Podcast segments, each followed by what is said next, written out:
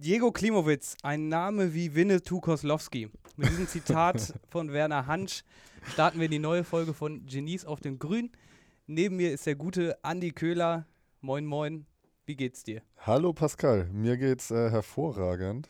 Dadurch, schön dass ja morgen Vatertag ist und äh, der ja frei ist zum Glück. Ja, auf jeden Fall. Gehst du wandern? Gehst du, gehst du was trinken? Äh, beides, ja. Also Echt? wir, wir, starten halt äh, in meinem Heimatort, in meinem Heimatdorf und laufen dann halt ein Dorf weiter zum Mhm. Kumpel, wo wir dann grillen wollen und sowas. Aber auf dem Weg wird natürlich schon das Habt ein oder andere Bier ähm, Okay. getrunken. Die Frage ist, habt, habt ihr einen Bollerwagen? Ja, also ich glaube, der ist schon ziemlich ähm, hinüber, aber er rollt noch. Ja? okay. Bist du denn auch unterwegs? Nee, nee, nee. Ich äh, kann ich hier kurz erzählen. Ich habe mal probiert, in, in meiner Jugend mal einen Bollerwagen zu bauen. Damals in der Schule, wo der 1. Mai war, da so die der Wandertag. ja.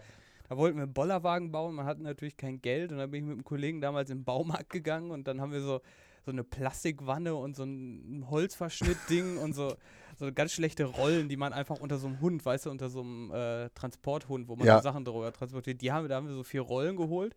Haben wir das dann irgendwie kurz kurz am 1. Mai morgens äh, bei dem ersten Bier zusammengeschustert und sind original drei Meter weit gekommen, bis das ganze Ding irgendwie auseinandergeflogen ist. Und dann bin ich rein, habe zwei Rucksäcke geholt und dann hatten wir halt keinen Bollerwagen. Das war, ähm, Hast du früher MacGyver geguckt?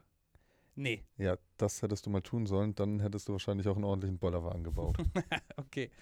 In diesem Sinne äh, würde ich sagen, von MacGyver, wie kommen wir jetzt auf, ähm, auf Fußball? Das weiß ich auch nicht. Fangen wir einfach mal an. Genau, Fußball. Obwohl, ein guter, äh, ein guter Sportdirektor scoutet ja auch so, dass er sich die, äh, seine Mannschaft gut zusammenschustert und nicht äh, im oberen Regal einkauft, sondern der, der macht die, die Tricks der Scouts. Äh, die wenden wir hier ja auch an. Deswegen machen wir das jetzt mal. Ähm, ja, was passiert seit, der- seit dem letzten Mal? Wir haben jetzt äh, Mittwoch. Morgen ist Vatertag. Äh, das äh, Champions League-Finale steht vor der Tür und das Pokalfinale haben wir im Nacken. Genau. Ähm, ja, Bayern ist Pokalsieger. Verdientermaßen im Endeffekt. Wobei Leipzig, fand ich, eine gute erste Halbzeit noch gespielt hat. Dann hat Bayern aber halt das 1-0 gemacht. Ja, und dann war Bayern zweite Halbzeit halt auch überlegen einfach, und ne? halt auch effektiv. Haben das halt auch einfach dann irgendwie locker runtergespielt, hatte ich am Ende das Gefühl. Ja. Also ich finde, man hat wieder gesehen, wenn so ein Coman, wenn er fit ist, ne, was das für, eine, für so ein gut. Brecher ist. Also nicht Ja. im Sinne von körperlich, aber wie gut er ist, wenn er einfach mal fünf Spiele am Stück macht und Ja. auch die Spielpraxis hat. Das kann, glaube ich, noch ein, ein richtig krasser Typ für die Bayern werden. Ja, die müssen halt einfach aufpassen, dass sie das so wie bei Robben eigentlich in den letzten Jahren, das so ein bisschen steuern. Ja. Ähm, so, okay, jetzt die Saison war Robben auch viel verletzt, aber halt die Jahre davor hat er eigentlich relativ viel gespielt und das kommt, glaube ich, auch, weil sie da in der medizinischen Abteilung ein bisschen mehr drauf geachtet haben und ich glaube, bei Coman müssen sie das ähnlich anpacken, weil der halt ja schon viel verletzt war in den Ja, letzten Jahren. Aber ist schon schade, dass so ein guter Zocker, dass du da mit 22 oder was er ist, so krass in die Belastungssteuerung gehen muss und so. Also so, weil er wirklich so oft verletzt ist und nicht über das Standardmaß, ne? Vor allem hat er ja sogar gesagt, ähm, nach der letzten schweren Verletzung, wenn das nochmal der Fall sein sollte, dass er sogar über ein Karriereende nachdenken würde. Ja. Und also und das wünscht man ihm ja wirklich keinem und der ist auch einfach zu gut. Da, also da wird der Fußballwelt was entgehen, wenn der seine Karriere beenden müsste, Ja, irgendwie, weil er so verletzt ist. Der ist ja so schnell und hat so eine Technik und auch einen Schuss. Also eigentlich hat er alles, um, um so einen Ribery vergessen zu machen, Ja, auch wenn das Definitiv. Aber gut, er ist natürlich, glaube ich, nicht der Charakter. Um Ribery kam ja auch viel, hat sich ja auch viel über seinen ähm, Charakter in die Herzen der Fans gespielt, ne? Auch wenn er auch nicht, nicht nur Gutes bei gewesen ist. ähm, naja, Ja, aber generell vom, vom, von der spielerischen Anlage her hat er auf jeden Fall Ja, das ja, klar. Potenzial dazu. definitiv. Genau. Aber auch so ein Lewandowski nochmal. Oft haben sie ja gesagt, so in den wichtigen Spielen ist er dann nicht da oder so. Das war ja letztes Jahr so ein bisschen der Vorwurf, ne? dass er da abgetaucht ist in den wichtigen Champions League-Spielen. Das kann man ihm im Po- im Pokalfinale auf jeden Fall nicht vorwerfen. Der Kopfball, wie er den macht, Das war schon, das, war, das war ja der absolute Wille, ich will dieses Tor machen. Ja, also der, die Flanke kommt eigentlich ein bisschen in den Rücken und gar nicht so Ja. gut zum Köpfen und er nickt das Ding da trotzdem rein. Ich würde aber auch Meisterschaft und Pokal ein bisschen differenzieren mit der Champions League einfach. Ja, Also ist ein anderer Schnack, ne? genau, und in der Champions League hat er dann ja doch oftmals nicht die Leistung gezeigt, die man von ihm erwartet hat. Aber in der Liga und im Pokal, da führt halt kein Weg an ihm vorbei. Der ist einfach der beste Stürmer, der in Deutschland spielt. Ja, auch, auch in Europa mit, ne? Also Ja. Der, der hat halt auch, ist halt ein guter Typ auf jeden Fall. Brauchen Ja. wir, glaube ich, gar nicht so viele Worte drüber verlieren, Genau. weil das wurde schon zuhauf gemacht. Aber es war auf jeden Fall eine Machtdemonstration im Finale, fand ich. Ähm, Leipzig hat es ganz gut gemacht, aber es reicht dann einfach nicht. Wenn die Bayern einmal Bock haben, dann wird es halt einfach schwer, ne? Wenn die wollen, dann ein gutes Pferd, ne? Springt Sp- nur so hoch, wie ja. es muss. Aber ich habe da was Interessantes gelesen und zwar, dass ähm, Dortmund vor ein paar Jahren gegen Bayern im Pokal verloren hat. Dann hat Dortmund im Jahr darauf den Pokal gewonnen gegen Frankfurt. Also waren die der äh, Verlierer in dem Finale, haben dann das Jahr darauf den Pokal gewonnen gegen Bayern. Also war Bayern der Verlierer, hat dann dieses Jahr gewonnen. Mhm. Ähm, also dementsprechend wäre nächstes Jahr Leipzig dann der Sieger.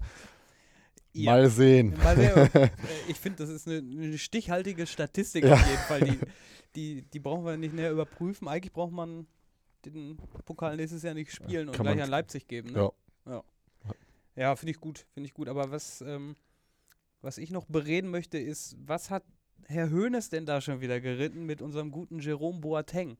Das ähm, kann ich dir leider nicht sagen. Ich glaube, das weiß Uli Hoeneß heute gar nicht mehr, dass er das gesagt hat vor ein paar Tagen. Also ich, weiß nicht, ob der noch so klar im Kopf ist. Ich weiß auch nicht, was das sollte. Also wirklich dieses, ja, also wenn ich, wenn er ein Kollege von mir wäre, dann würde ich ihm raten, such dir einen neuen Verein und bla. Also an die Presse, das kann er ihm, wenn er ein guter, wenn er ein Kollege von ihm wäre, wäre, hätte er das direkt zu ihm gesagt. Dann und macht man das niemand unter hätte vier es Augen. mitbekommen. Ja. Aber nicht, ich gehe zum erstbesten Bildreporter und sage ihm, ja, pass auf. Folgendes, der, der Jerome, Jerome, der kann sich doch mal direkt einen neuen, neuen Verein suchen. Vor allem wirklich auch ein Spieler, der so viel geleistet hat für den Verein, der maßgeblich an den ganzen Erfolgen beteiligt war. Ja, so geht man einfach nicht mit verdienten Spielern um. Also, Nee, oder so geht man mit keinem Spieler um, aber dann vielleicht gerade mit solchen verdienten Spielern geht man noch weniger. So Weltmeister, Champions League-Sieger, ähm, äh, deutscher Meister, DFB. Also, der hat ja alles gewonnen, eigentlich, was es zu gewinnen gibt. Naja, auf jeden Fall. Ähm, Das, das, ähm, macht man einfach nicht. Das ist ganz schlechter Stil. Und das habe ich aber auch schon in der ersten Folge gesagt, dass das ein Grund war, warum ich kein Bayern-Fan mehr bin, weil diese Vereinspolitik, ähm, das ist einfach nicht mehr das, was ich unterstützen möchte. Ja, und auch um grundsätzlich auf unser Transfermarkt-Thema zurückzukommen, bei jedem anderen Verein ähm, wäre jetzt so das Thema, ja, okay, damit drückt er ja einfach auch den Preis, ne? Also, wenn die den verkaufen wollen, dann weiß ja jeder, okay, der, die wollen den weghaben, er will weg, wir zahlen euch keine Summe, sondern nehmt den, also wir wollen Ja, den für Apfel also man, man kann da schon ein bisschen weniger dann eigentlich bieten, weil man weiß ja, die wollen ihn loswerden. Ja, genau. also auch kaufmännisch völlig, völlig schlecht gehandelt irgendwie, ne? Also das ist, äh, ich weiß auch nicht, was, was den Ulrich da geritten hat. ja, wie gesagt, ich glaube, ähm, das stimmt einfach nicht mehr ganz so viel. nee, Im Kopf. im Kopf. Naja, aber Honig im Kopf. Honig im Kopf bei, bei Uli. Mit. Uli Hoeneß. Ja. Der ist der weit über den Zenit, glaube ich, meiner Ja. Meinung nach. Ich finde auch, er sollte abtreten, da sollten neue junge Leute nachkommen. Aber was Aber ich zum wer? Beispiel ganz gut finde, ist, dass Oli Kahn ja anscheinend im Gespräch ist. Mhm. Ähm, das, denke ich, wäre eine gute Option für die Zukunft. Ja, auf jeden Fall. Aber kommt. auch da hat Uli wieder einiges getan, dass man Verständnis haben könnte, wenn Olli Kahn sagt, ach du, so wie du mich da irgendwie äh, mit dem Warmhalten-Move angepriesen hast, ich mach das doch nicht. Ich Ja. äh, gehe vielleicht doch zu Leipzig oder so, die bestimmt Ja, wobei, vor, aber vor, ein, vor ein paar Monaten oder Wochen, da habe ich ihn im äh, ZDF Sportstudio gesehen und da hat er immer den Fragen ausgewichen zu Bayern. Da war es nämlich sehr aktuell gerade dieses Thema und Okay. ich, ähm, ich glaube schon, dass das, dass das äh, für die Zukunft auf jeden Fall einer ist, der da in der Führungsriege was mit zu sagen haben wird. Mhm, okay.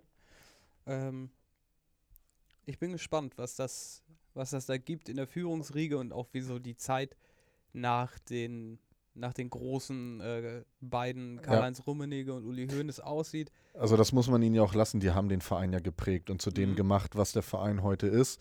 Das kann man ja auch nicht wegreden und also da haben die wirklich ganze Arbeit geleistet, auch für den deutschen Fußball insgesamt einfach.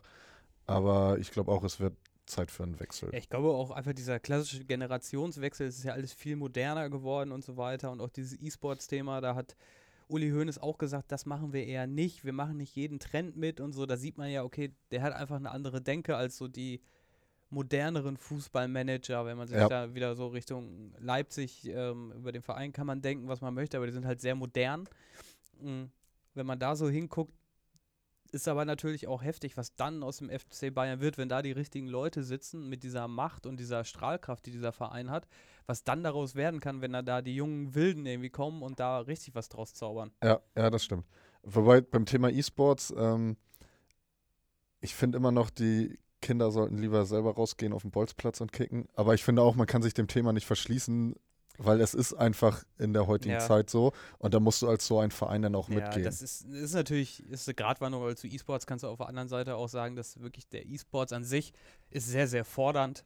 ja, Gerade in Bezug auf Konzentration. Klar. Du musst trainieren, du musst genauso Abläufe trainieren. also das will ich auch gar nicht Und bestreiten. du musst dich auch, wenn du es professionell machst, musst du dich, glaube ich, ernährungstechnisch auch an einen krassen Plan halten. da Das kannst heißt, du nicht nur 10 Energy Drinks Nee. saufen und den ganzen Tag an der Playstation hängen. es gibt jetzt äh, Supplements für, für Zocker speziell.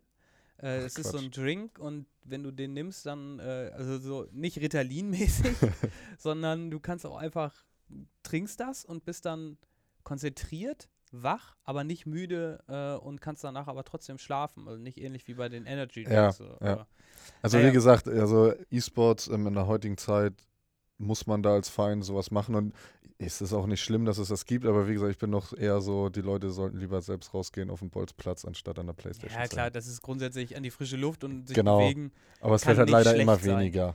Ja, klar. Aber gut. Vielleicht findet man da einen Mittelweg. Aber naja, was, äh, was sonst noch so passiert in der, in der Fußballwelt? Ja, der VfB Stuttgart ist abgestiegen. Stimmt, der ist abgestiegen durch ein unfassbar dummes oder durch eine unfassbar dumme Abseitsposition, wie ich finde. Hast Ja. du es gesehen? Ja, ich habe es mir angeguckt. Also ich habe das Spiel nicht live gesehen, aber ich habe es mir natürlich nochmal angeguckt. Und also der Ball wäre, glaube ich, wirklich auch sogar reingegangen, wenn er da nicht gestanden Ja, hätte. glaube ich auch. Der war schon gut geschossen, auch wenn es in die Torwart-Ecke war, aber trotzdem, der war wirklich stramm geschossen. Ähm, ja, was hat der da zu suchen? Also Auch so völlig selten ohne, dämlich. ohne Not nach hinten zu gehen und sich auch wirklich. Ich habe das erst auch, ich habe es auch ähm, mir danach angeguckt, nicht live gesehen, aber ich dachte ja, okay, ungünstige Situation, Schritt zurück, wie das manchmal passiert, aber der geht ja wirklich drei, vier Schritte zurück und dann ähm, wird der Freistoß getreten und er stellt sich wirklich vor den Torwart und es wirkt so, als wenn er aktiv den Torwart Ja, beeinflussen wollte. ja. Ne? Und man sieht auch noch einmal in der Hintertorkamera, wie Zieler wirklich versucht, um ihn rumzugucken, weil er den Ball halt nicht sieht. Ja, ja, genau. Ja. Klares Ding und der wird, glaube ich, nicht so gut geschlafen haben, der gute Mann. Das glaube ich allerdings auch. Aber insgesamt finde ich äh, das schön, dass Union Berlin aufsteigt. Ich finde, die haben sich das verdient. Auch wenn die Saison in der zweiten Liga, zweiten Liga natürlich keiner jetzt so brilliert hat, dass man sagt, Nee. oh, die müssen hoch, aber Union spielt ja schon seit Jahren oben mit. Und von daher finde ich es schön, dass sie es endlich mal geschafft haben. Aber Ähm, gefühlt wollen sie es auch seit Jahren mit der Brechstange so ein bisschen, ne? Die wollten es auch unbedingt, ne? ja, aber deswegen finde ich es halt auch schön, dass es endlich geklappt Ja. hat. Und Stuttgart hat auch, auch, hat halt auch einfach eine Katastrophensaison gespielt. Ja, da von, von A bis Z hat es da irgendwie, obwohl im Sommer habe ich gedacht, pff, ganz gut eingekauft.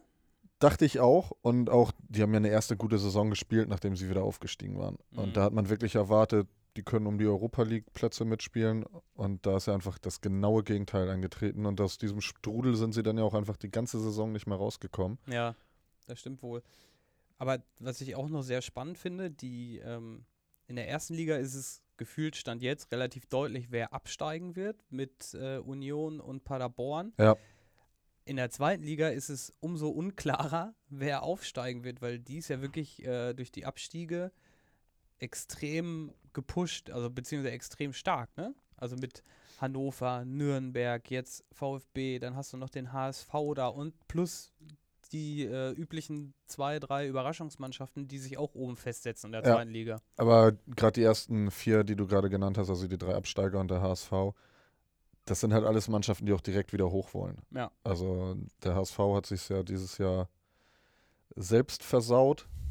ähm, aber die werden ja natürlich auch wieder direkt hoch wollen und haben dafür jetzt ja auch einen neuen Trainer geholt. Genau, Dieter Hacking alias äh, Dieter der Cheater ist, äh, ist am Start. Und ein gutes Duo, finde ich, mit Jonas Bold und Dieter Hacking. Ich hoffe, beide verbrennen sich da nicht die Füße. Also gerade Dieter Hecking mag ich eigentlich auch ganz gerne ähm, und fand auch, dass er gute Arbeit geleistet hat bei Gladbach im Großen und Ganzen. Auch wenn jetzt die Rückrunde nicht gut war und sie dadurch ja ähm, auch die Champions League dann verspielt haben. Aber generell halte ich den für einen guten Trainer. Auf und jeden Fall. Genau ich der glaub Richtige für den schon, HSV. Eigentlich würde ich auch sagen, es ist der Richtige für den HSV, aber beim HSV weiß man ja leider nicht so genau. Das hat man ja, Ja. auch schon bei anderen Trainern beim HSV gedacht. Ja, klar. Aber was, was Hacking, glaube ich, kann, er ist für mich so ein bisschen der bessere Bruno Labbadia, weil der, der kommt in den Verein. genau wie- Lackschuh-Titer. Lackschuh, der, der schöne Bruno. der kommt in den Verein, hat, nimmt das, was er vorfindet und stabilisiert das und macht da einen guten Job. Natürlich die ganz großen Sprünge im Sinne von, ich, äh, ich implementiere hier eine ganz neue Spielphilosophie und er steht auch nicht unbedingt für rasenden Offensivfußball oder was weiß ich, sondern er steht halt für einen soliden Ball, würde ich mal sagen. Ähm, offensiv wie defensiv in Ordnung. Ja. Und ähm, natürlich aber mit ein paar phasenweise Ausreißern in, die, in der Offensive, also wie man es bei Gladbach in der Hinrunde gesehen hat. Genau, was halt wichtig sein wird, ist wirklich, ähm, ja, was für Transfers der HSV im Sommer auf die Beine gestellt kriegt, denke ich. Weil da muss sich einfach was tun. Man hat ja einfach gesehen, mit dieser Mannschaft ist da wahrscheinlich nicht viel zu holen. Vor Ja. allem, also was heißt nicht viel zu holen? Sie sind jetzt ja auch knapp am Aufstieg vorbeigeschrammt, aber ein Lasogga geht da noch weg, der ja doch seine Tore immer gemacht hat. Ein Holtby eigentlich als vermeintlicher Führungsspieler, auch wenn der ebenfalls jetzt suspendiert worden alles. Da kenne ich halt die Hintergründe auch nicht. Das fand ich alles ein bisschen merkwürdig, weil unter Titz hat er ja eigentlich immer noch gespielt, denn unter Wolf war einfach gar kein Thema mehr. Ja, mal sehen, was, was daraus wird. Ja, Denn der Mangala immer- geht weg. Ähm, Ja. Der war ja nur ausgeliehen. ich glaube, wie immer wird gehofft, jetzt, jetzt schaffen wir es. Jetzt, jetzt erst recht. Die gute alte Jetzt erst recht Stimmung ist zum 230. Mal beim HSV entflammt. Ähnlich wie beim FC Schalke. Ähm, ist, glaube ich, auch ein riesen, riesen Fass ohne Boden, über das wir nochmal wann anders sprechen sollten. Glaube Genau. ich. Ich glaube, wenn die ersten Transfers beim FC Schalke getätigt Dann würden, können wir nehmen wir da das Thema mal, mit. auf jeden Fall. Genau, ansonsten, ähm, ja, wie kriege ich jetzt die Überleitung von, äh, von HSV zu Leverkusen äh, über Jonas Bold? Nämlich, Jonas Bold war ja früher bei Leverkusen. Nur ganz kurz, bevor wir zu unseren Talenten kommen, habe Ja. ich nämlich was ganz Witziges gesehen oder eigentlich auch ein bisschen tragisch. Ähm, es gibt vier Spiele in der letzten Saison, in der ersten Bundesliga, die null Zuschauer hatten bei Sky. Also nicht von den Leuten im Stadion, sondern die null Zuschauer hatten. Das Ja. heißt, die sind unter der 500 äh, Zuschauer-Marke. Das heißt unter 5000, glaube ich. 5000 Ich oder glaube 500? 5000. Das ist also technisch nicht messbar Ja. so und dann, damit fällt das unter Null. Und das waren dann halt so Mainz-Wolfsburg, Wolfsburg-Augsburg, Hertha-Leverkusen und Mainz-Hoffenheim. Und generell war, glaube ich, äh, auch bei den unter 10.000er Spielern relativ häufig, und zwar siebenmal, der VfL Wolfsburg mit dabei. Und auch in dieser Liste tauchen die zweimal auf. Ähm, für so einen Verein ist das schon relativ tragisch, wenn dich am Fernsehen einfach keiner gucken Das möchte. ist ne? schon traurig. Also- Vor allem, wenn man bedenkt, dass bei Wolfsburg ja das Stadion auch oft nicht ausverkauft ist. Die müssen ja auch Karten verschenken an Familien und so, damit da überhaupt jemand und, hinkommt. und nicht ne? mal im Fernseher will das irgendwer gucken. Also, ja, das, das ist einfach traurig. Also, was anderes fällt mir da fast gar nicht zu Das ein. ist echt bitter, aber auch Unter 5000 Leute, das ist halt einen Bundesliga-Club. so, das ist echt krass. Ne? Millionen weltweit gucken die Bundesliga. Also du musst ja drüber gucken, wenn Dortmund gegen Bayern spielt, dann brennt gefühlt weltweit die Hütte, auch so in Asien und so. Ja, Und dann spielt Mainz gegen Wolfsburg und es gucken einfach statistisch null. null. Diese, äh, ja, ist einfach, es ist einfach traurig. Ja. Was anderes, was anderes äh, fällt mir wirklich nicht dazu Ja, ja, ein. ich stelle mir in der Geschäftsvoll vor. Und, und wie, war, wie waren die Zahlen vom Wochenende? Ach du, ähm, lass doch erstmal einen Kaffee trinken gehen. Das, äh, nee, jetzt sag doch mal, ja, null. Also, mh, Ja, wie null. null. Das geht doch nicht. Naja, auf jeden Fall, da, das wollte ich nochmal anpreisen, weil das fand Ja, ich, f- finde ich auch äh, eine sehr spannende Statistik auf finde ich jeden eine Fall. spannende Statistik. Aber ähm, wir kommen zu unseren wunderbaren, jungen, aufstrebenden Talenten und haben uns diesmal, letztes Mal waren wir in der Eredivisie unterwegs und haben uns dieses Mal in der äh, Championship, also in der zweiten englischen Liga, ähm, aufgehalten. Und da haben Genau. wir, glaube ich, ein paar spannende Da war- Talente am Start. Genau, da war ja am Montag nämlich das Aufstiegsfinale. Ähm, Aston Villa gegen Derby County. Die haben in Wembley um den Aufstieg in die Premier League gespielt. Gewonnen hat Aston Villa mit 2 zu 1 und das haben wir jetzt zum Anlass genommen, uns von jeder Mannschaft einfach mal zwei spannende Spieler rauszusuchen. Zwei junge Talente, über die wir hier ein bisschen diskutieren wollen, über die wir reden wollen, über deren Stärken und Schwächen, uns das einfach mal angucken wollen. Drei davon sind Leihspieler. Ähm, also da vielleicht auch ganz interessant, was aus denen wird. Und den Anfang, ähm, ja, den macht Pascal Genau. mit äh, einem Spieler von Aston Villa. Bitte Genau, schön. ich komme an mit, äh, ich fange an mit äh, Tammy Abraham, ähm, ein Name, den man tatsächlich auch schon mal häufiger gehört hat, glaube ich, weil er einfach extrem abgeliefert hat in der letzten Saison mit äh, 25 Toren und drei Vorlagen in 37 Spielen ist für einen 21-Jährigen eine ziemlich gute Quote, weil auch die Championship ist jetzt nicht die schlechteste Liga, muss man mal sagen. Äh, ist, glaube ich, schon, schon ganz gut. Da musst du dich auch durchsetzen, ist auch äh, relativ körperlich, würde ich mal sagen. Genau, also die zweite Liga in England ist ja auch allein schon aufgrund der finanziellen Möglichkeiten nochmal ein ganz anderes Ding als jetzt in Deutschland oder so. Ja. Also ist, glaube ich, schon eine der besten zweiten Liga, äh, Ligen der Welt, wenn nicht vielleicht sogar die beste zweite Liga der Welt, Ja, einfach aufgrund der. Qualität, Ja. die da vorhanden ist. Das ist einfach unglaublich. Und wer da 25 Tore schießt, ähm, der ist kein ganz blinder. Der ist kein ganz blinder, ne? Also der, ähm, der trifft das Scheunentor dann schon mal aus zwei Metern. Äh, das sieht man aber auch an seinem Marktwert von 15 Millionen Euro laut transfermarkt.de. das gibt es, glaube ich, in der zweiten Liga. Gibt es jemanden mit 15 Millionen gefühlt Marktwert? Keine Ahnung, vielleicht irgendwo bei Fiete Arp oder so, vielleicht, aber auch nur, weil er zu Bayern geht. Aber ich glaube, der hat auch 7 Millionen oder so. Aber wie auch immer, Ja, also Jonas Hector hatte letztes Jahr, glaube ich, Ja, auch okay. ungefähr so einen Marktwert, Ja, aber, an, aber ansonsten gebe ich dir da recht, gibt es, glaube ich, in der deutschen zweiten Liga nicht unbedingt jemanden, der einen ähnlichen Marktwert hat. Ja, und ist ein, ist ein Engländer, hat auch einen nigerianischen Pass, äh, spielt Stürmer, kann aber auch auf die, auf die Flügel ausweichen. Aber Haupt, äh, Hauptmetier sieht man an den Toren, ist, äh, ist, der, ist der Stürmer. Kommt aus der Chelsea-Jugend und ist auch von Chelsea ausgeliehen. Das heißt, er ist einer von der, von der Chelsea-Leihrampe. Ähm, die haben ja, glaube ich, unglaublich viele Spieler in ganz Europa ausgeliehen, auch in die unteren Ligen. Ich glaube, ich übertreibe nicht, wenn ich sage, da sind so 20, 30. Ich, ich wäre sogar auf 40 gegangen. Ja. Ich habe mal irgendwas gelesen, dass es echt relativ viele sind, die könnten. Also, das ist unglaublich. Ja. das ist echt Wahnsinn. Grundsätzlich hat es irgendwie immer ein bisschen was von Menschenhandel, finde ich, aber Ja. es ist auch trotzdem heutzutage durchaus äh, gut, da sich so immer die Talente ranzuziehen, äh, gerade wenn man mit einer Transfersperre belegt ist und sich dann die Spieler so zurückholen kann. Ähm, naja, er war, äh, letzte Saison war er auch ausgeliehen, diese Saison, wie gesagt, in, in Aston Villa und ist halt ein extrem guter, dynamischer Stürmer. Also für mich ist es irgendwie so ein klassischer Stürmer. Er ist nicht der, der große Sprinter oder so, Ja. wie jetzt zum Beispiel ein Timo Werner, aber er hat halt trotzdem auch eine ganz gute Technik und was ich finde, er hat halt extrem gutes Auge für die Lücke auch. Also er weiß trotzdem, wann er starten muss und ist dann auch da, wo der Ball hinkommt. Also da, wo ein Stürmer halt stehen muss, ist ein flacher Spruch, aber bei ihm trifft es äh, trifft's halt ganz gut zu. Sehe ich ähnlich. Ähm, also, der, ja, genau, der weiß einfach, wo der Ball hinkommt, der weiß, wie er sich im Strafraum bewegen muss. Wirkt für mich immer so ein bisschen schlaksig, so Mhm. aufgrund seiner Größe und ähm, seines Körperbaus. Ist jetzt nicht so ein Brecher, ähm, aber weiß halt schon, wie er sich durchsetzen muss. Ähm, Mhm. Und genau, der weiß, wo das Tor steht, weiß, wie er sich bewegen muss. Ist auf jeden Fall äh, ein guter Junge. Ist ein guter Junge. Ähm, ich finde, er sieht aus, wenn man ihn sich anguckt, sieht er aus, als wäre er extrem schnell. Also er sieht aus wie der klassische schnelle Spieler. Ähm, aber ist er, er ist gar nicht so. Er hat halt ein extrem gutes Timing, ne? Und Ja. oft diesen berühmten Tick schneller. Du musst ja nicht unbedingt schneller laufen können als die anderen. Du musst halt nur äh, schneller schalten können, auch oftmals als die Verteidiger. Und das kann, macht er diese Saison offensichtlich ganz großartig. Ähm, deswegen hat er sich natürlich schon auch in die Notizbücher der europäischen Topvereine und besonders in der Premier League gespielt. Also ich glaube, ähm, natürlich könnte er auch zurück zu, zu Chelsea gehen. Tottenham war letzten Deadline Day, also den Deadline Day im Sommer, Mhm. war Tottenham schon dran und hat schon 28 Millionen geboten.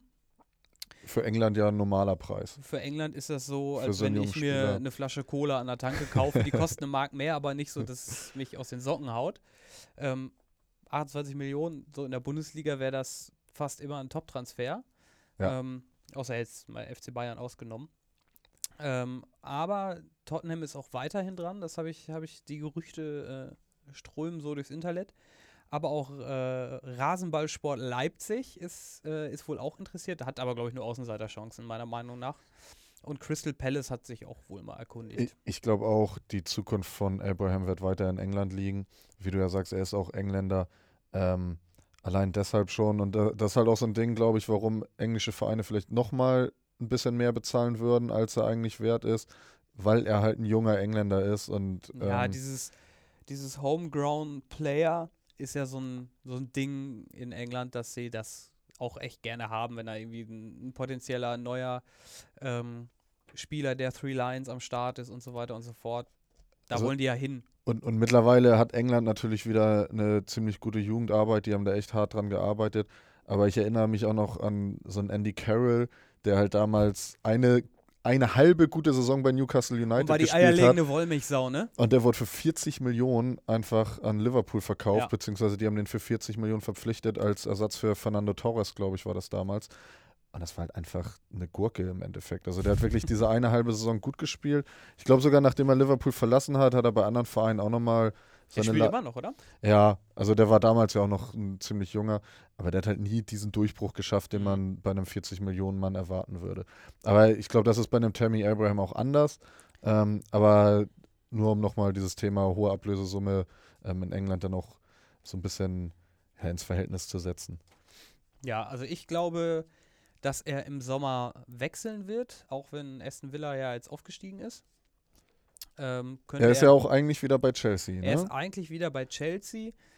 Theoretisch hat Chelsea eine Transfersperre, aber was wollen die mit, mit Abraham? Die haben sich äh, Higuain geholt, äh, kriegen über die Außen, kriegen sie Pulisic noch mit dazu.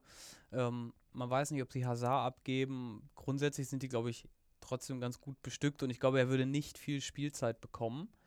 Ähm, weiß aber nicht, ob das bei Tottenham großartig anders aussieht mit Son und, ähm, Und äh, Kane. Und Kane natürlich. Weiß ich nicht, deswegen sehe ich ihn, ich sehe ihn auf jeden Fall, wenn er wechselt, schon irgendwo in der Premier League. Äh, in Leipzig mit Außenseiterchancen. Dortmund hat natürlich auch immer so ein paar, paar, paar Stürmerwünsche, aber die sind eigentlich auch ganz gut bestückt. Aber wenn ich mich festlegen müsste, für mich ist es ein ganz guter Kandidat vielleicht für Everton oder so. Okay. Ähm, ich würde, glaube ich, eher darauf tippen, dass er entweder bei Chelsea jetzt bleibt, Mhm. dass die wirklich ihn jetzt ähm, langsam aufbauen, dass er da in den Profikader rangeführt wird. Oder dass vielleicht so ein endgültiger Wechsel zu Aston Villa kommt. Also Mhm. ich glaube, dass es jetzt einer der beiden Vereine ist, entweder der Club, wo er eigentlich herkommt, oder der, wo er jetzt Mhm. war. Ähm, ja, Okay. also würde ich sagen, dass das seine beiden Optionen sind. Er selber, kann ich mir vorstellen, würde natürlich gerne den Durchbruch bei Chelsea schaffen, aber sehe ich ähnlich, dass das schwierig wird. Ähm, deswegen jetzt beim Aufsteiger dann bleiben und mit Aston Villa in der Premier League vielleicht für Furore sorgen, wer weiß, oder zumindest den Klassenerhalt schaffen und wenn er da wieder überzeugt, eine Liga höher. Ich glaube, das wäre eigentlich die richtige Adresse für ihn. Ich sage deswegen einfach mal äh, Aston Villa. Oh, okay. Weil, macht es Sinn oder wäre wär das spannend auch mal, wenn wir so grob die Ablösedimension irgendwie auch noch mitraten würden? Weiß ich nicht. Ähm, ja, ich glaube, das ist fast immer so ein bisschen äh, Random, schwierig ne? zu sagen, sehr, ja. Sehr, Weil manchmal werden Spieler ja auch einfach so über Marktwert gekauft. Ähm, deswegen ist es, glaube ich, schwierig. ja, okay. Sonst hätte ich gesagt, er, er wechselt für 30 Millionen, aber nee, wenn man das so hört, das macht keinen Bock. Das ist zu viel, Andi. Das machen wir nicht. Ähm, aber ja, das ist äh, Tammy Abraham. Kleines, kleines Highlight noch. Äh, im, Im November hat er einfach mal vier Tore gegen, gegen Nottingham in einem Spiel geschossen. Ähm, Kann man mal machen. Kann man mal machen, auf jeden Fall. Ist ein guter Junge, ich bin gespannt. Ich bin mir relativ, ich bin mir relativ sicher, dass er im Sommer über die Ladentheke geht. Ich glaube auch auf jeden Fall, dass er seinen Weg machen wird. Also jetzt mal unabhängig davon, wo er im Sommer hingeht. Ähm, ich glaube, der wird sich auf jeden Fall durchsetzen bei einem Premier League Club und auf Dauer seine Tore machen. Dann erzähl doch mal, wen, wen hast du denn am Start? Ähm, auch ein Spieler, der von Chelsea ausgeliehen war, ähm, aber halt nicht an Aston Villa, sondern an Derby County und das ist Mason Mount. Ganz interessanter Spieler, Chelsea-Jugend komplett durchlaufen bis zur U23, war ein Jahr an Vitesse Arnheim ausgeliehen Mhm, in die okay. Niederlande, auch ja typischer Verein, wo Spieler von Chelsea gerne mal hingehen. Ähm, also erstmal in die Eredivisie und dann aber auch gerade Arnheim ist da ein Kandidat immer für Spieler von Chelsea. Und da wurde er halt auch hin ausgewechselt. Äh, ausgewechselt. Ausgewechselt. Ausgeliehen. Ausgeliehen. Und hat da halt ähm, in 29 Spielen für Arnheim acht Tore und neun Vorlagen gemacht. Hm? Ähm, war da auch maßgeblich daran beteiligt, dass sie in die Europa League Playoffs äh, eingezogen sind. Ähm, hat da in drei Spielen in diesen Playoffs ähm, fünf Tore geschossen. Und dadurch ist Arnheim dann halt in die Europa League gekommen. ja, einfach, also was da auch noch ganz interessant war, er war zu Beginn der Saison nur Ersatzspieler, hat kaum Einsätze gehabt, wurde dann ein paar Mal eingewechselt, hat da dann aber auch überzeugt. Und ab dem 13. Spieltag war unumstrittener Stammspieler, Mhm. alle Spiele von Anfang an gemacht. Also, und das mit 19 Jahren. Der, das Ja, ist schon ein guter. Ähm, in der holländischen Liga natürlich auch vielleicht ein bisschen einfacher, weil die Leute da halt für einfach ihn, junge, för junge Spieler fördern. Ja, was aber sagen? äh, für ihn auf der anderen Seite natürlich als Engländer auch trotzdem 19 Jahre, anderes Land, neue Liga und so, musst du dich trotzdem erstmal durchbeißen. Also ich könnte mir gut vorstellen, dass da auch welche halt in ein Loch fallen, wenn die dann gefühlt als das große Talent aus, aus der Premier League kommen und dann, ja nee, du spielst es erstmal nicht, beißt dich Ja. mal durch, dass dann viele denken, ja, ich bin hier der Star. So, Ja. Und es gibt ja ganz viele, die so denken. Ja, aber er hat es auf jeden Fall gepackt. Ähm, wurde auch davor schon ähm, bei der U19-Europameisterschaft, wo sie auch Europameister wurden, die Engländer, da wurde auch zum Spieler des Turniers gewählt. Ähm, also hat da maßgeblichen Anteil ebenfalls daran gehabt, dass der Titel geholt wurde. Ja, und äh, bei Arnhem hat er ähm, hauptsächlich im offensiven 4-3-3 gespielt, halt, was in der Niederlande, glaube ich, von so gut wie jedem Verein gespielt wird. Ich Das glaube, ist ja einfach das typische glaub, es muss gespielt werden, oder? das ist ja wirklich einfach das typische niederländische ähm, System. Da hat er überwiegend ähm, halb links gespielt. Also auf der offensiven Achterposition, Mhm. sag ich einfach mal. Ja, und hat da einfach seine Leistung gezeigt. Und ein Jahr später ging es dann halt erstmal kurz zurück zu Chelsea, dann weiter nach Derby, wo er dann unter Frank Lampard trainieren durfte. Mhm. Und ich glaube, das hat dem Jungen auch noch einfach mal so einen riesen Schub gebracht. Gerade auf der Position dann auch, ne? Ja, also Frank Lampard war zu seiner Zeit ja einfach einer der weltbesten Mittelfeldspieler und von dem zu lernen, da hörst du dann halt auch drauf. Ja, klar. Und ähm, er hat halt auch selber gesagt, dass das ein Grund für seinen Wechsel war, dass Frank Lampard der Trainer ist, mit dem hat er viel gesprochen vorher und hat halt auch gesagt, dass es einer der besten seiner Zeit damals war. Und ähm, genau, da, das war halt einfach auch ein Grund. Und unter Frank Lampard ist er dann halt auch nochmal ähm, wirklich gewachsen, hat da auch eine super Saison gespielt, war auch hier maßgeblich am Erfolg jetzt beteiligt, auch wenn sie letztendlich den Aufstieg in die Premier League nicht geschafft haben. Ähm, hat er da halt auch wieder acht Tore, fünf Vorlagen, bisschen weniger als in der Eredivisie, aber gut, war auch zwischendurch mal verletzt, ähm, hat sich dann aber auch in der Schlussphase wieder fit gemeldet und da dann auch wieder überzeugt. Super Spieler, direkte Freistöße kann er gut, Distanzschüsse kann er gut, so schießt er eigentlich seine meisten Tore. Okay. Hat aber auch eine gute Übersicht, ähm, spielt dann die Pässe in die Gasse, ist ein Kombinationsspieler, der immer wieder den Ball fordert. Also der ist richtig geil auf den Ball, ähm, bietet sich immer an. Hat auch selber mal gesagt, ähm, ich gehe immer mit dem Ziel ins Spiel, eine Vorlage und ein Tor beizusteuern. Ich will die Spiele beeinflussen. Okay, und also das mit 19, 20 Jahren einfach mal zu sagen, hier, ich will hier was bereißen, ich will das Spiel beeinflussen. Das finde ich schon ziemlich selbstbewusst und er liefert halt aber auch, ähm, versucht immer in gefährliche Positionen zu rücken, um dann Chancen zu kreieren, entweder für sich selbst oder für die Mitspieler. Ist ein, auch ein sehr aufmerksamer Spieler, hat ein ganz gutes ähm, Verständnis für das Spielgeschehen, ähm, positioniert sich dann auch gerne so. Ähm, sollte der Ball verloren gehen, dann ist er da, um vielleicht da schon die Lücken zu schließen. Also auch defensiv hat er da ein gutes Verständnis für das Spiel, auch wenn er selber jetzt nicht der Zweikampfstärkste ist, aber kann so auf jeden Fall schon dann wieder mithelfen, dass keine schnellen Konter oder sonst was gespielt okay. werden. Also kann auch ruhig mal das, wenn er den Ball hat, auch an den richtigen Stellen das, das Tempo einfach mal rausnehmen. Das ist ja, finde ich, eigentlich auch keine, keine unwichtige Eigenschaft, einfach mal äh, zu gucken, wie ist das Spielgeschehen mit Ball und muss ich gerade das Tempo rausnehmen oder muss ich das gerade Ja. das Spiel richtig schnell machen? Also würde ich auch sagen, ähm, da ist er der richtige Typ für. Ist halt auch so ein Spielmacher-Typ, ähm, auch sehr handlungsschnell. Also der bringt eigentlich alles mit, auch die Erfolge in der Vergangenheit, ähm, Spieler des Turniers U19, sind ja aber schon so Vorschlusslorbeeren, wo man denkt, aus dem kann mal was werden. Und jetzt auch noch diese Saison unter Frank Lampard hat ihm, glaube ich, noch mal sehr viel gebracht. Ähm, ja, 20 Jahre alt. Vertrag hat er jetzt noch bis äh, 2021 bei, Chelsea. Bei Chelsea, ne? Ja. Genau, also sind auch noch ein paar Jahre. Und ich denke auch, der wird sich da durchsetzen wollen.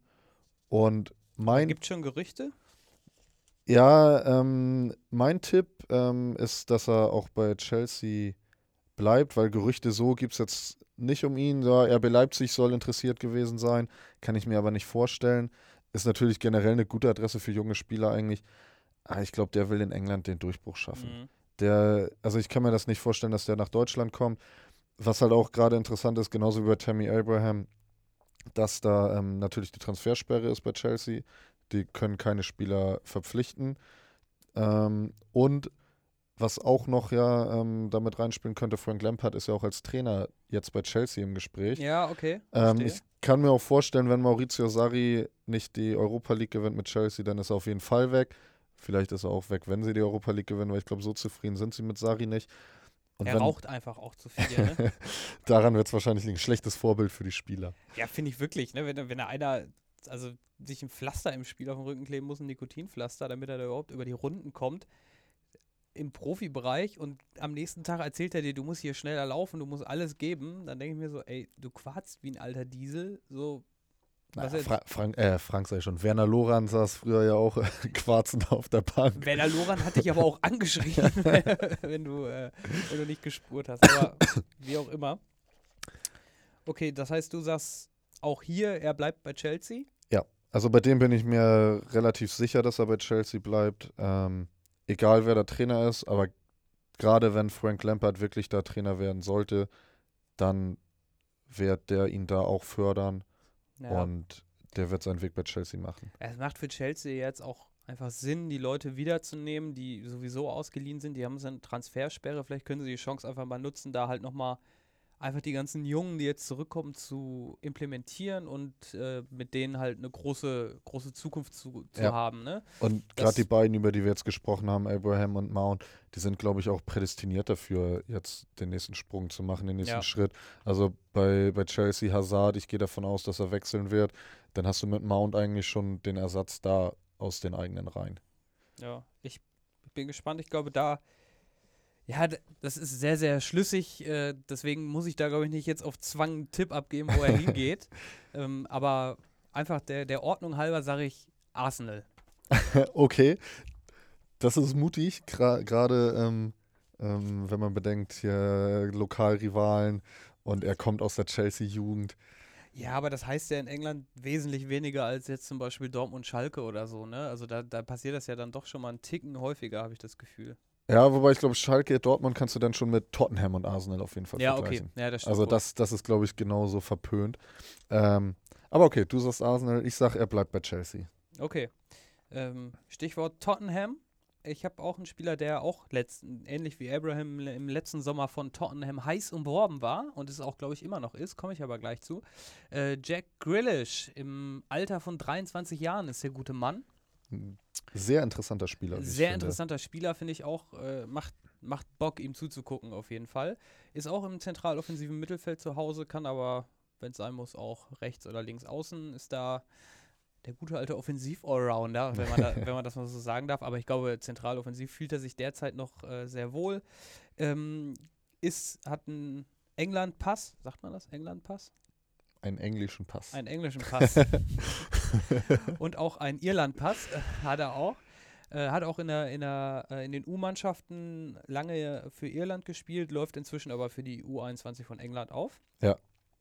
Und ist ebenfalls bei Aston Villa beheimatet und ist auch so ein bisschen, ich sag mal, der Spielmacher, Dreh- und Angelpunkt ähm, mit einem ziemlich guten Schuss und aber auch für mich aber auch so ein trotzdem so ein, so ein geradliniger Spielmacher. Also ich mag es, ihn spielen zu sehen. Er ist nicht so ein 1000 Übersteiger, Ja. Hampelmann-Typ, sondern der macht dann, er kann auch durchaus tricksen, was die Technik angeht, aber er macht es halt, wenn es Sinn macht. Ansonsten spielt er halt eher den guten Pass. Also er macht, braucht da nicht 1000 Übersteiger.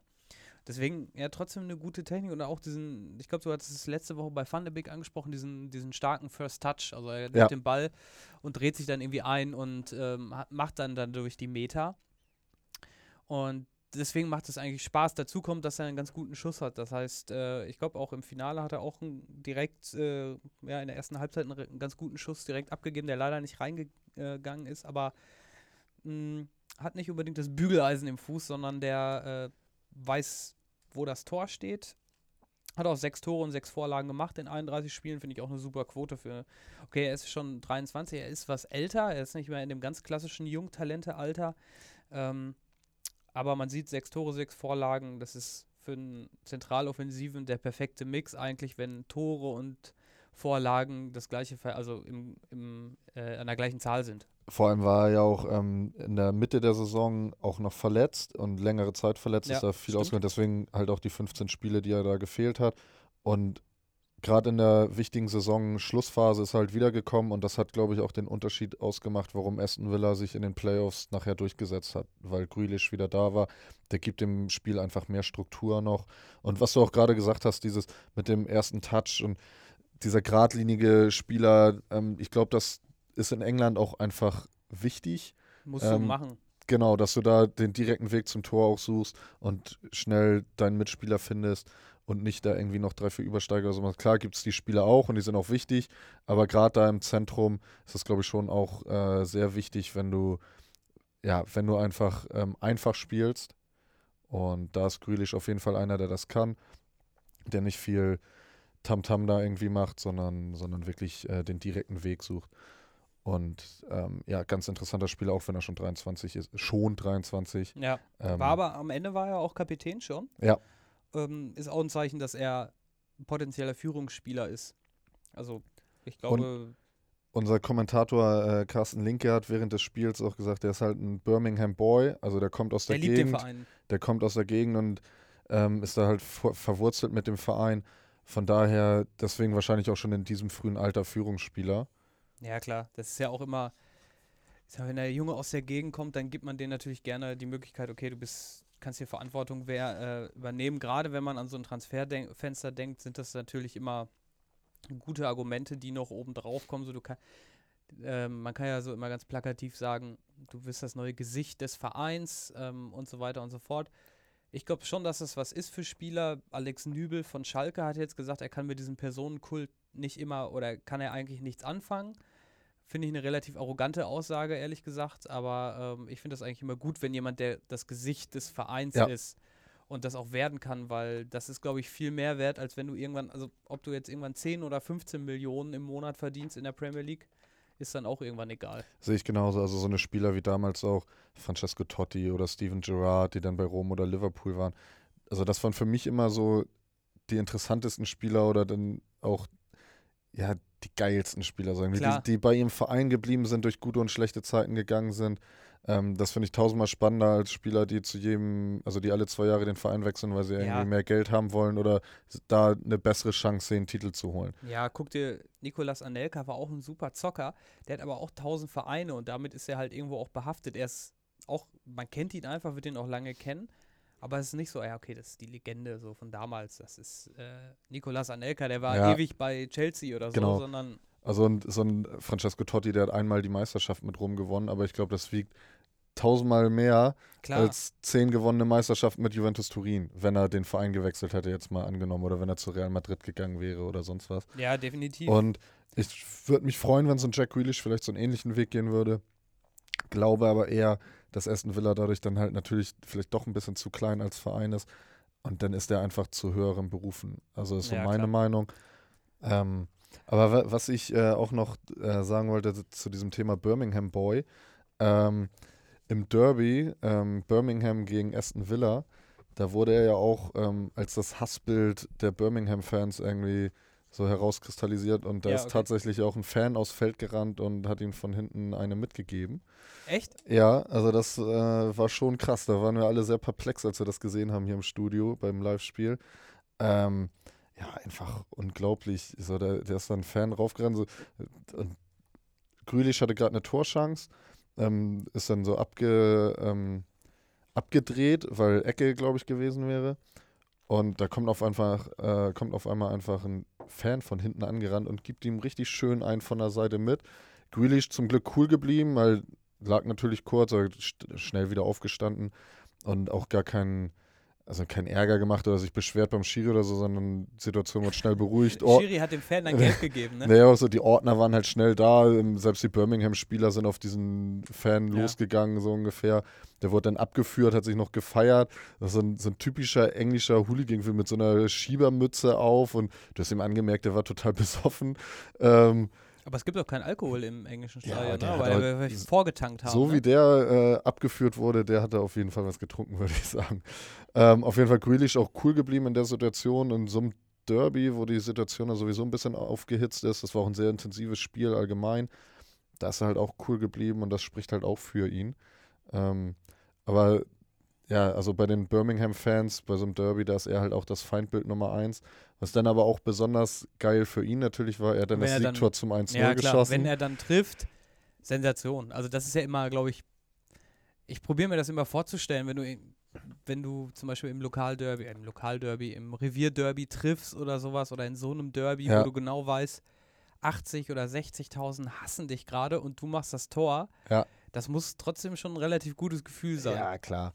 Und wie gesagt, wenn du vorher noch einen vom Fan auf die Mütze bekommst und 20, 30 Minuten später oder so, ich weiß nicht mehr genau, wann das Tor gefallen ist, machst du halt das 1-0. Überragend. ja klar. Ich glaube, ein besseres Gefühl kannst du nicht haben in dem Ja. Moment. Aber ich glaube, es wird schwer, ihn zu halten für Aston Villa. Auch, wie gesagt, ich habe es ja schon eingangs angedeutet, Tottenham war dran und ist es auch schon wieder. Ja. So jetzt, äh, die Chance war, war f- schon ein paar Wochen alt, also bevor, ähm, bevor der Aufstieg feststand. Da hieß es ja, okay, wenn wir nicht aufsteigen, dann wird es schwer, ihn zu halten. Und der ähm, Tottenham ist aber immer noch dran und die Aussage vom Boss von Aston Villa war, er wird verflucht teuer jetzt. Also, ne, wenn Tottenham ihn Ja. haben will, dann wird er verflucht teuer. Äh, glaube aber, dass es Tottenham nicht interessiert. Wenn die ihn haben wollen, dann wird es halt verflucht teuer. Die haben ja alle Geld ohne Ende. Also lass ihn 80 Millionen kosten, dann machen die es halt, wenn die ihn haben wollen, ne? Und ich glaube, so viel wird das nicht mehr werden, aber teuer Nee. wäre er bestimmt. Ja, was ist denn dein Tipp? Ähm, geht er zu Tottenham oder bleibt er bei Villa oder ist da ein anderer Verein vielleicht Ich noch? glaube, ne, du hast es gesagt, er liebt den Verein und ist, kann da wirklich die Figur werden, hat er schon im Derby getroffen und so weiter, ist jetzt aufgestiegen und kann da einfach die Geschichte weiterschreiben. Er hat Vertrag bis 2023. Er ist natürlich schon 23, ist jetzt vielleicht ein guter Zeitpunkt theoretisch, um zu wechseln, aber wenn ich mir so die Plätze angucke bei äh, im zentraloffensiven Mittelfeld bei bei Tottenham oder im zentralen Mittelfeld mit Eriksen und Alley, wird er auch nicht komplett immer durchspielen und mit 23 sollte er schon bei einem Verein zu einem Verein wechseln, wo er auch nahezu immer spielen kann, Ja. wenn er fit ist. Und das sehe ich bei Tottenham halt überhaupt nicht, auch wenn die ihn haben wollen. Die müssen ihn ja irgendwie vermitteln, was sie mit ihm vorhaben. Und das sehe ich aktuell da nicht. Du hast auch noch so einen Son und so.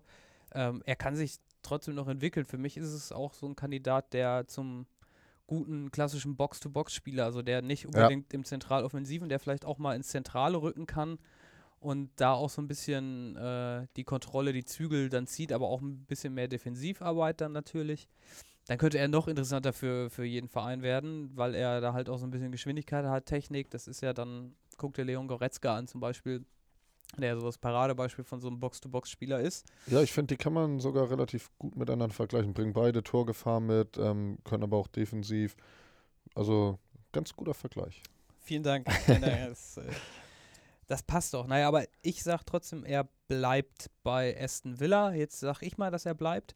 Eigentlich relativ langweilig. Müssen wir mal sagen, dass sie wechseln. Andi, du musst jetzt sagen, du bist dir voll sicher, dass er wechselt. Ich wollte gerade sagen, ich glaube auch, dass er bleibt. Also das eine Jahr wird er noch mitmachen. Das, das, ein, das, das eine Jahr wird er noch bleiben und dann kann ich mir aber auch vorstellen, der spielt jetzt einfach noch eine geile Premier League-Saison mit Aston Villa. Hält die dann halt auch in der Liga, vielleicht ja auch im gesicherten Mittelfeld oder was weiß ich.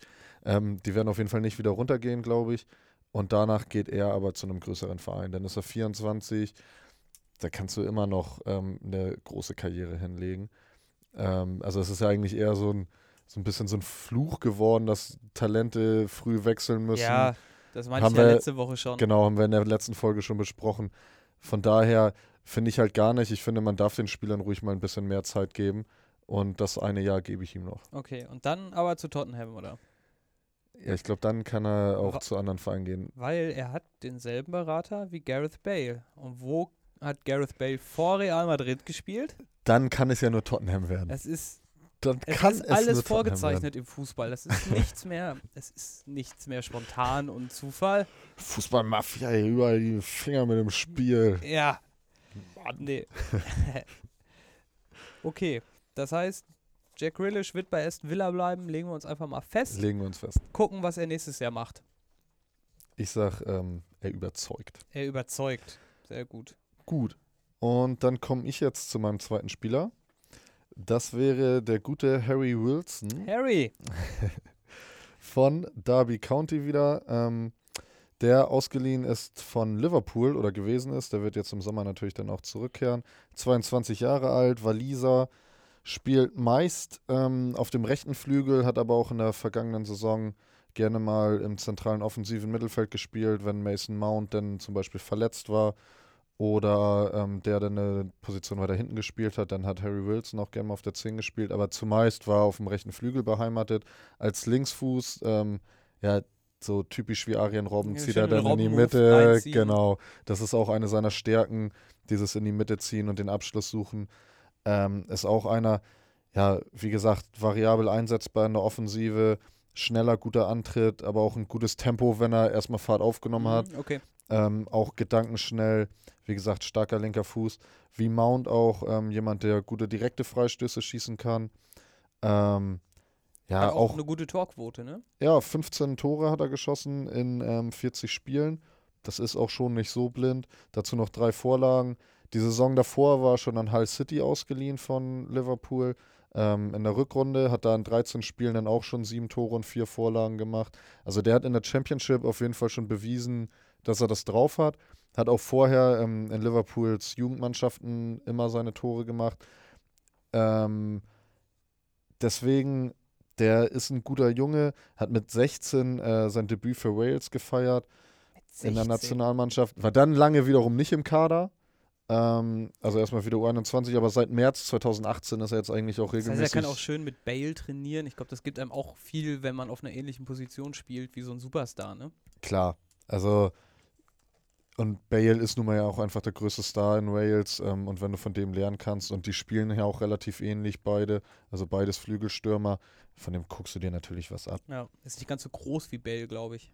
Ne? Also, ich glaube, Bale ist ja schon irgendwas über 1,80 oder so. Genau, und Wilson ist ein bisschen kleiner, aber also ist halt auch keiner, der irgendwie im Kopfballduell jetzt überragt. So was Bale fand ich ähm, auch früher nicht so super konnte, aber bei Real hat er dann nochmal einen Sprung gemacht, hat er vielleicht von Ronaldo gelernt.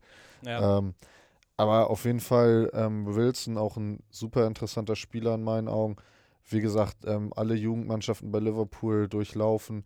Seit, ich glaube, seitdem er acht Jahre alt ist, ist er bei Liverpool. Ähm, und der will auch unbedingt da den Durchbruch schaffen. Bei Der wo- Liverpool? ja, der, Okay. der wollte das schon letztes Jahr. Ähm, da haben sie ihn halt aber jetzt nochmal ausgeliehen. Ist natürlich auch schwierig, wenn Firmino, Mané und ein Salah da die ganze Was Liga willst- zerbomben. Was willst du gegen den Sturm machen, ne? Und die haben ja schon letzte Saison viele Tore gemacht, also gerade Salah. Und diese Saison Mané, ähm, glaube ich, Torschützenkönig geworden. Also Und die haben natürlich ja auch dann gerade im letzten Sommer mit Shaq Attack, also mit Shakiri, einen ganz guten Backup geholt, den du immer reinwerfen kannst, Ja. der keine Wundertüte ist. der auch schon gezeigt hat, dass er eine Verstärkung ist für Liverpool. Ja, Wenn ja. das vielleicht mal nicht läuft bei Salah, Salah oder Mané, dann wirst du halt Shakiri rein. Ähm, aber ich Er glaube, es schaffen.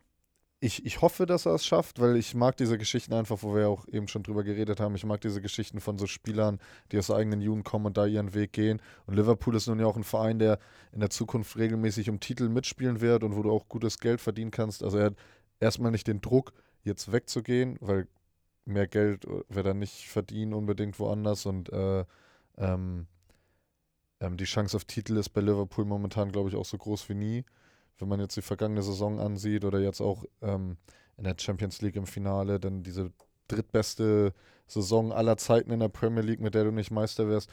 Ich glaube, das wird in den nächsten Jahren darauf hinauslaufen. Aber das ist ihm, glaube ich, auch gar nicht so wichtig. Er will unbedingt spielen, will das natürlich gerne bei Liverpool. Ähm, wird sich, glaube ich, auch erstmal damit zufrieden geben, nur der Backup zu sein. Vielleicht ab- auch der Backup von Mané Ja, eher noch als von Salah. Aber er, will- er will, glaube ich, unbedingt da den Sprung schaffen. Ähm, und ich glaube auch, dass Liverpool ihn diese Saison behalten wird. Beziehungsweise ähm, sie sollten es machen, meiner Meinung nach. Mhm. Also der hat sich wirklich gut entwickelt in der Championship. Und wenn der sich jetzt nicht in der Vorbereitung verletzt oder so, dann sollten sie das mit dem mal versuchen. Nicht unbedingt nochmal irgendwie 20, 30 Millionen für einen weiteren Backup holen, sondern auf die eigene Jugend setzen. So, es gibt, glaube ich, auch nicht so viele andere Clubs, die jetzt speziell Interesse angemeldet haben. Ich habe es zumindest nicht gelesen. Okay. Ähm, andere Premier League Clubs würde ich ihm nur empfehlen per Laie. Also ich würde ihm nicht empfehlen, den Verein jetzt komplett zu wechseln. Und das will er halt, wie gesagt, auch gar nicht. Die Glasgow Rangers sollen angeblich noch interessiert sein. Das ist aber auch der einzige Verein. Wäre halt spannend, weil Steven Gerrard der Trainer ist. Könnte vielleicht ähnlich laufen wie mit Lampard und Mount jetzt bei Derby Mhm. und, ähm, und Chelsea, dass äh, Gerrard als ehemalige Liverpool-Legende ihn da nochmal ein Jahr unter seine Fittiche nimmt. Aber generell gehe ich bei Wilson davon aus, dass der nächste Saison bei Liverpool seine Chance bekommt. Also sagst du, er bleibt. Deswegen packe ich jetzt mal. Pass auf, halt dich fest. Ich packe jetzt eine ganz krasse Theorie aus, was nächsten, also was diesen Transfersommer passieren wird. Also, beim FC Liverpool ist Jürgen Klopp Trainer. Wer ist sein Trauzeuge? David Wagner. David Wagner und Jürgen Klopp sind sehr gut befreundet. Ich weiß, worauf du hinaus Und willst. David, Fra David Wagner ist ja der neue Trainer vom FC Schalke 04, hat er das Arbeitspapier unterschrieben und da drückt der Schuh natürlich besonders in der Offensive. Da können die beiden sich doch mal bei einem Bier zusammensetzen, austauschen du sagen, und sagen, du Jürgen, pass auf, der Harry ist ein guter Junge. Meinst du nicht, es wäre eine gute Idee, wenn er mal ein, zwei Jahre bei uns die nächsten Schritte macht, per Laie, und dann kommt er zurück zu euch als Superstar. Und das wird passieren im Sommer. Ich muss sogar sagen, diese Theorie hört sich gar nicht mal ganz so blöd an. Das ist äh, gar nicht so abwegig. Warum nicht? Also, Also Schalke Ich- muss ja wirklich was in der Offensive tun. Ich- und ja, auf jeden Fall. Wagner, Klopp haben die Verbindung. Ich, glaube, es ist realistischer, als wenn, ja, okay, Christian Heidel und Jürgen Klopp sind natürlich auch befreundet, hätte es natürlich auch sein können, aber es ist realistischer, als wenn äh, Ralf Rangnick jetzt anruft und sagt, du pass auf den Harry, würde ich gerne mal Ja. leihen. Wird wahrscheinlich Jürgen Klopp sagen, ja, keine Ahnung, unterhalte ich mit jemand anders als mit mir, aber können, ich kenne da den Draht nicht, aber ich kann mir schon gut vorstellen, dass wenn sowas ist, dass so ein David Wagner schon mal bei Jürgen Klopp anruft und sagt, du, pass auf, ist es eine Idee wert? Also, das Vor allem kennt David Wagner die Championship und die Premier League ähm, und kann Wilson dann ja auch ein bisschen darauf vorbereiten, was ihn in England in der Premier League erwarten könnte. Also der weiß, wie in England Fußball gespielt wird, kann sich deswegen vielleicht auch so ein bisschen erschließen, was oder an was mangelt das Wilson für die Bundesliga sozusagen. Also was ist da der Unterschied und Ja. ihn darauf gut vorbereiten.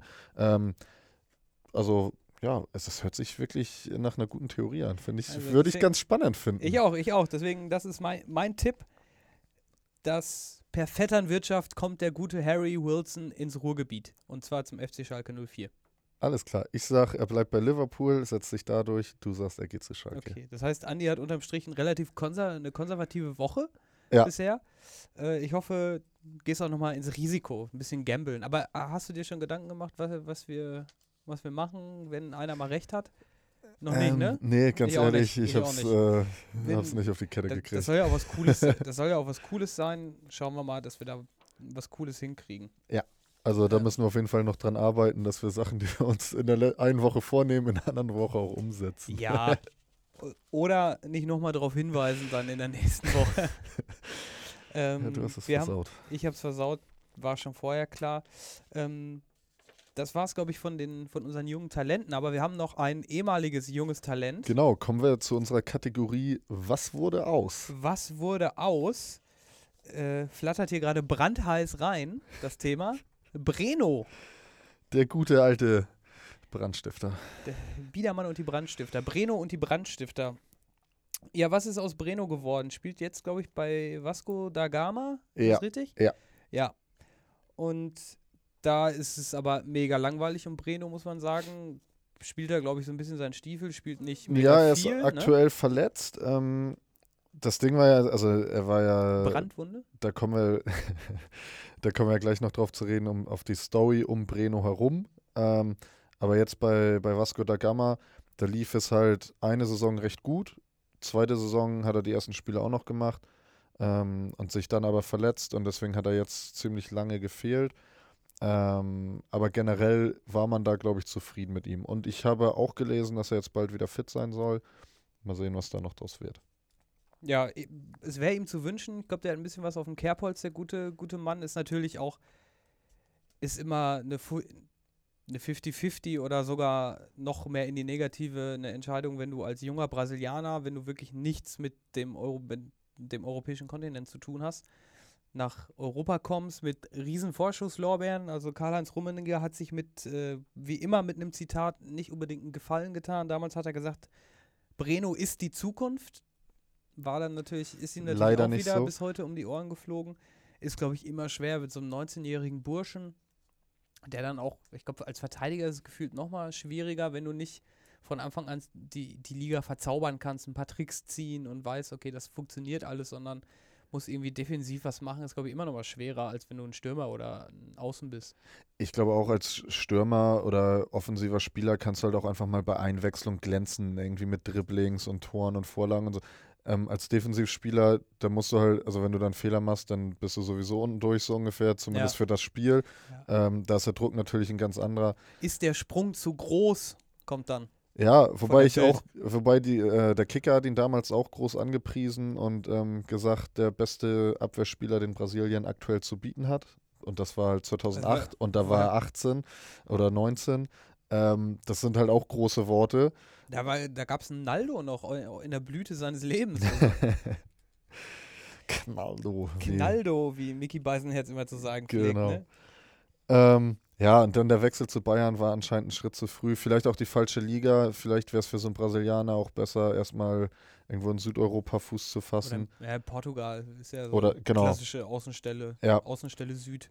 Aber Bayern hat sich bei dem Transfer damals halt schon was gedacht. Es hat halt leider nicht sollen sein. Ähm, hat da ja eigentlich zwei Jahre lang nicht viel auf die Reihe bekommen.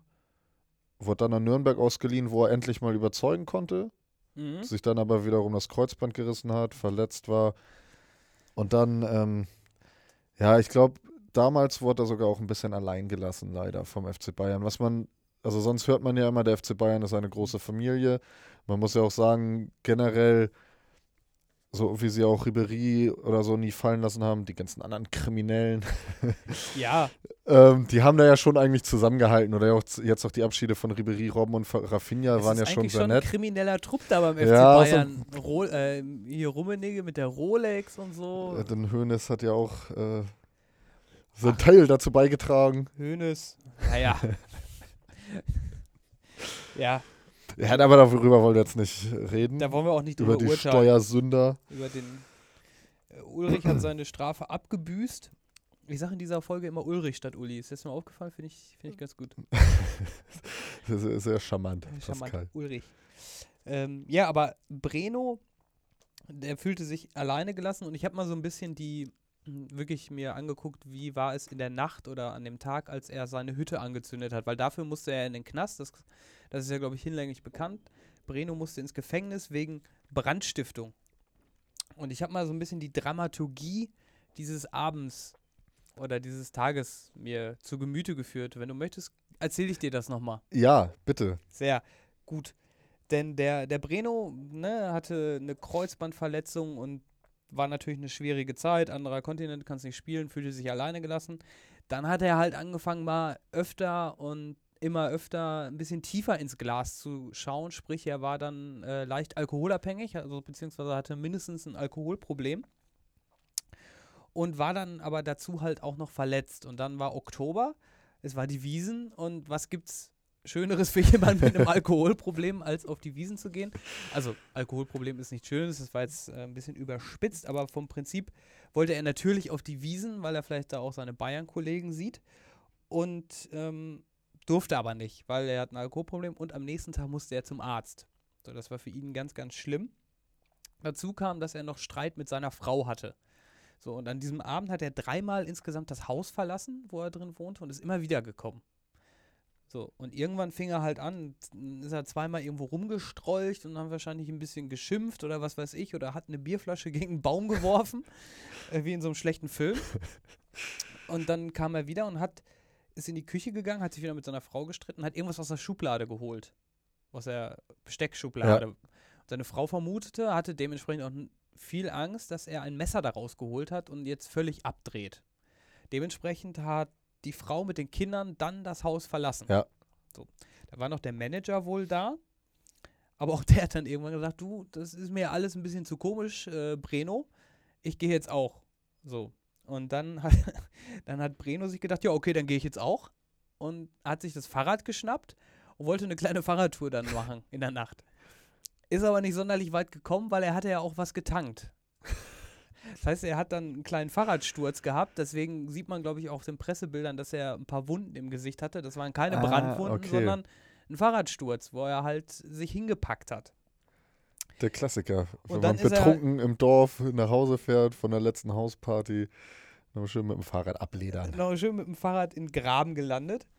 Ja, und dann hat Breno sich in letzter Konsequenz gesagt, "Äh, bringt doch alles nichts mehr. Ich hole jetzt mein Zippo und zünd hier einfach mal die Bude an. Und dann hat er die Bude angezündet und den Rest der Geschichte haben wir ja gerade so ein bisschen besprochen. Danach ging es zurück nach Brasilien. Natürlich war er auch noch drei Jahre im Knast.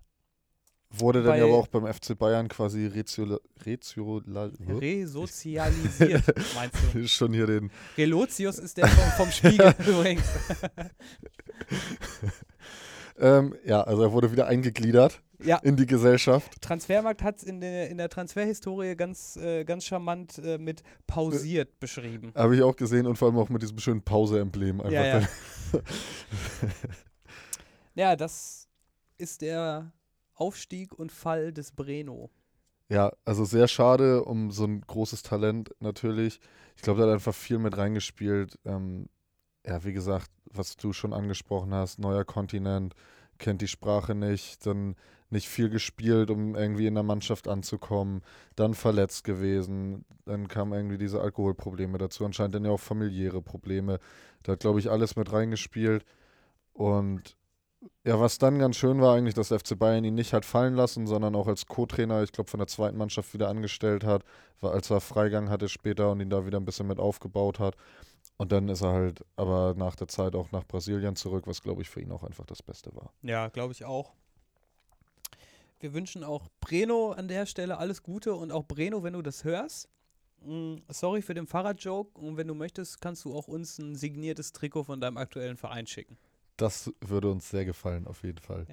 Hast du, n- hast du noch einen Kandidaten für, für äh, gescheiterte, potenziell gescheiterte Stars? Nee, ähm, jetzt gar nicht. Ich bin noch dafür, damit überraschen wir unsere, unsere Okay, weil sonst hätte ich, einen, hätte ich einen Vorschlag. Aber dann, Ach so. äh, Ja, hätte ich. ja, okay. Dann, ja, dann, dann hau raus. Dann Okay. bin ich jetzt doch so gespannt, dass ich es auch wissen will. Ich habe einen, der könnte auch trotz, er könnte noch die Kurve kriegen, ist trotzdem noch relativ jung, hat aber auch schon relativ viel äh, Scheiterung, wenn man das so sagt, auf dem, auf dem Kerbholz.